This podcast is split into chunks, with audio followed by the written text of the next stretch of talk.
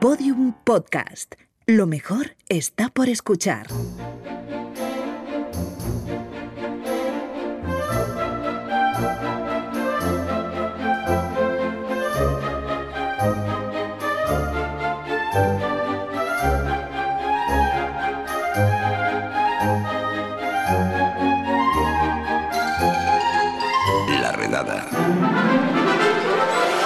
Hay gente que solo acepta el significado literal de literalmente y que no soporta que uno diga cosas como estoy literalmente muerto de cansancio o con este atasco vamos a llegar literalmente la semana que viene.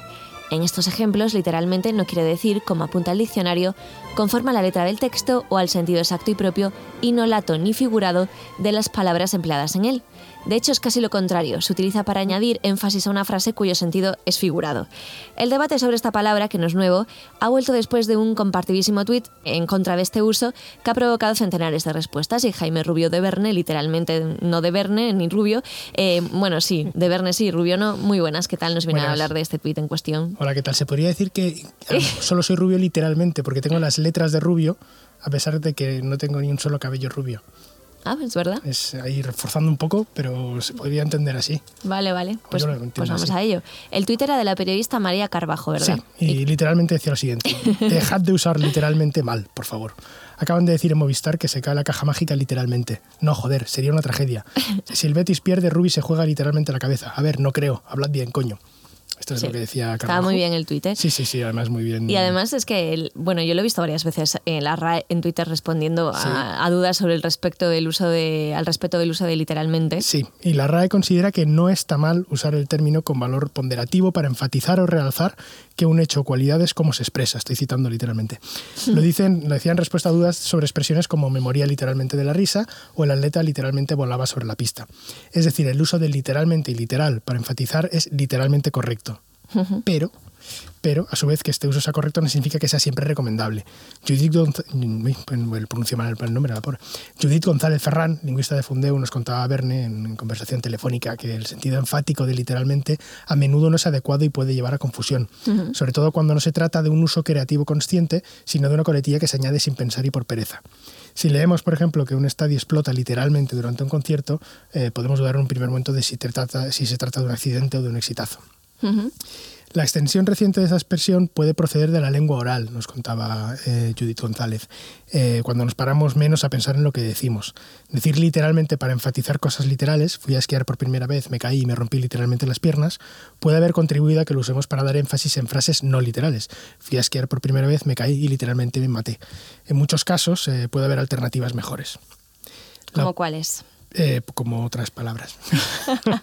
como me caí y Me caí y ya está. y ya está. Y, Y- y me, y me maté. Sin el Claro, es que no tienes que poner nada. que si ya sabemos que no es literalmente. Eso me- es cierto. Me maté del todo. No, me maté parcialmente. La opinión de González de Fundeo es parecida a la que da el científico cognitivo y lingüista Steven Pinker en el sentido del estilo. Dice que aunque el uso figurado de literalmente sea una hipérbole común y se suele entender en su contexto, puede molestar a los lectores al dar la impresión de que no nos hemos parado a pensar en lo que queríamos escribir. Pinker hablaba de esta palabra porque en inglés también se ha extendido el uso de literally hasta el punto de que el diccionario Merriam-Webster cambió el significado de la palabra para añadir el sentido figurado en 2013. De hecho, González Ferrán de Fundeu no descartaba que la cultura anglosajona una vez más haya influido en la, en la moda de decir literalmente en español. Literally. Y es verdad que ahí lo dice mucho, ¿eh? Sí, y además eh, los editores del diccionario en inglés explicaban que solo recogían, eh, lo único que hacían era recoger un uso que tiene antecedentes por escrito desde el siglo XVIII.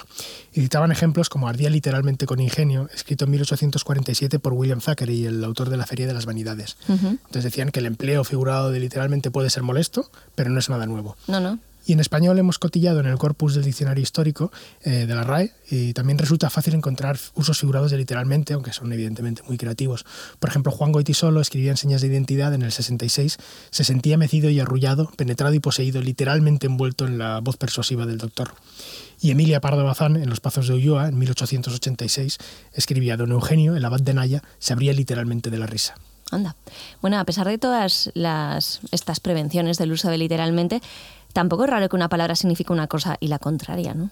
Sí, sí, son los llamados autoautónimos. Autoautónimos. Autoantónimos. Ah, autoantónimos. Autoantónimos, que es eh, no confundir con los autoantonios, que son...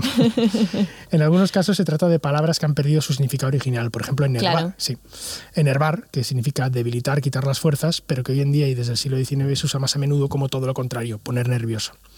Judith González de Fundeu apuntaba que en el caso de literalmente, que se usa a veces para enfatizar frases metafóricas, estaríamos en el momento de cambio de significado de la palabra, que es el de más riesgo para causar confusión. Y por un ejemplo, que yo no conocía, eh, sensiblemente. En frases como los beneficios de la empresa aumentaron sensiblemente. Según ha documentado Fundeu, las personas de más edad tienden a interpretar que los beneficios han crecido mucho, pero para los más jóvenes este sensiblemente suele significar poco. Anda. Para- sí, ¿para sí, ti es qué verdad. significaba? Eh, para mí mucho, pero Pues- porque soy un poco mayor ya. Ya estás, ya estás semibando, somos ya los abueletes. ¿eh? No, no, a mí si me dicen los, los beneficios han aumentado sensiblemente, yo pienso que han aumentado ahí de forma Claro. notable. Esto lo, lo pregunté a mis compañeros de Verne y no era muy... Había discrepancias. No había tanta correlación. ¿no? había La- la más- jóvenes, sí. había generación Z ahí. Pero la más joven, eh, 20 pocos años, eh, 25 me parece, 26, eh, para ella era mucho. Ah. Y había gente por encima de los 30 que para ellos era poco, o sea que está ahí, está ahí en proceso de cambio todavía. Sí, sí. Bueno, la lengua cambia. Efectivamente, con independencia de si nos gustan esos cambios y a veces lo hace sensiblemente, sí, sí, Y literalmente. y literalmente. Jaime Rubio de Verne, un placer como siempre. Gracias, un placer también para mí, literalmente. y sensiblemente. Hasta luego. Hasta luego. Bueno, pues hasta aquí el podcast de hoy, pero antes de marcharnos, periodismo. Cuando todos los focos te apuntan y tienes la atención del gran público, te expones a que se te mire con, digamos, mayor detalle, ¿no? Y, se analice cada cosa que haces, cada movimiento y todo. Así que, haciendo gala del rigor periodístico que caracteriza a la redada, hemos de aclarar que hemos investigado a María Carbajo, la autora del tuit que nos ha dado pie a daros 7 minutos de, de barrila y hemos encontrado algunos datos que la descalifican para dar lecciones de nada. Eh, primero, le gustan los koalas. Eh, el koala es un animal que no bebe salvo que esté enfermo, así que no es de fiar. Segundo, no le gusta el queso, o al menos el queso fuerte. Insisto, no es una persona de fiar. Y tercero, es de Parla. Y nadie de Parla puede dar lecciones de castellano cuando por todos es sabido que parla italiano. Un saludo de Lucía Taboada, Juan López y Juan Aranaz. Adiós, literalmente. Todos los episodios y contenidos adicionales en laredada.com. Síguenos en Twitter arroba redada y facebook.com barra laredada podcast.